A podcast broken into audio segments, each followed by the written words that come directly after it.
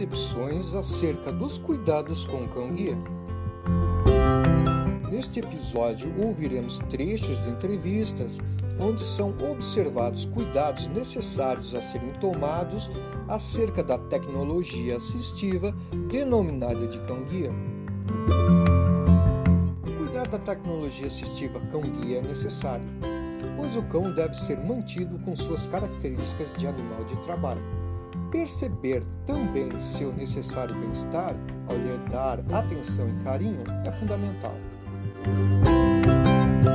Assim se manifesta o entrevistado, aluno do centro de formação, quanto ao bem-estar do animal. É, todo, todo, assim, ó, o que, que a gente faz no manejo de manhã do, dos cães, tá? É, a gente chega no centro de treinamento, então isso normalmente em torno das, das sete, sete e pouquinho, é, desce para o canil, aí a primeira coisa que é feita é a alimentação desses cães, então esse, esse cão tem todo o manejo é, alimentar para eles, né? Aí depois que a gente alimenta os cães, a gente faz a limpeza das baias, então normalmente é, o cão, como passou a noite toda dentro da baia, vai ter xixi, vai ter cocô dentro da, da baia, então a gente recolhia as fezes dos cães e aí a gente retirava os cães da baia e levava eles na área é, que chama ATA, é, área de treinamento artificial, que são é, como se fosse piquetes, assim, todo cercado de alambrado, e aí a gente faz o processo de liberdade assistida. Então a gente leva os cães lá, tira a guia, tira, tira todo o equipamento e o cão ele fica ali fazendo as atividades de matilha. Então eles vão interagir um cão com o outro, vão brincar, vão comer grama, vão brigar um com o outro. Então tudo isso é, é que a gente chama de liberdade assistida. Então é, os cães normalmente eles ficam em torno de de 30 a até uns 50 minutos fazendo liberdade assistida.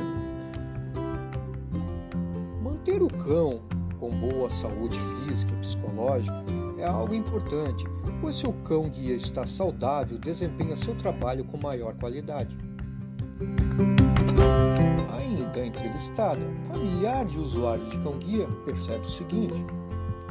E a gente está tendo essa dificuldade, até esses dias os treinadores vieram, né? Até porque é por causa da pandemia, ele é do grupo de risco, está saindo um pouco de casa, sabe? E a gente teve que acionar eles porque ela estava muito preguiçosa, já não estava querendo brincar.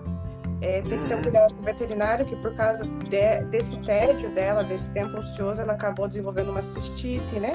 Uhum. Então, essas, é, essas coisas que a gente sempre tem que ficar atento, né? Claro, consumo veterinário, ração sempre certa, dieta, peso, né? Precisa estar em constante movimento para que não desperte nele a possibilidade de adquirir doenças e comportamentos não desejados que possam influenciar em seu rendimento enquanto tecnologia assistiva. Outro entrevistado, familiar de usuário de cão-guia, expressa-se acerca do cuidado com o animal. Assim, a gente tem todo um sistema de vacinação, a gente segue toda a regra desde que saiu da, informação aí, né, do estudo, né? Toda vacina, tudo em dia. Até problema com ortite, que ele, antigamente tinha um problema meio sério, foi tudo bem tratado. É, uhum. Alimentação, a ração da melhor qualidade. A gente dava banho em pé, né? Mas o, agora a gente tá dando banho em casa, que eu comprei toda a, a tipo assim, bacia de banho, tem aquele secador profissional, a gente tá tudo em casa agora.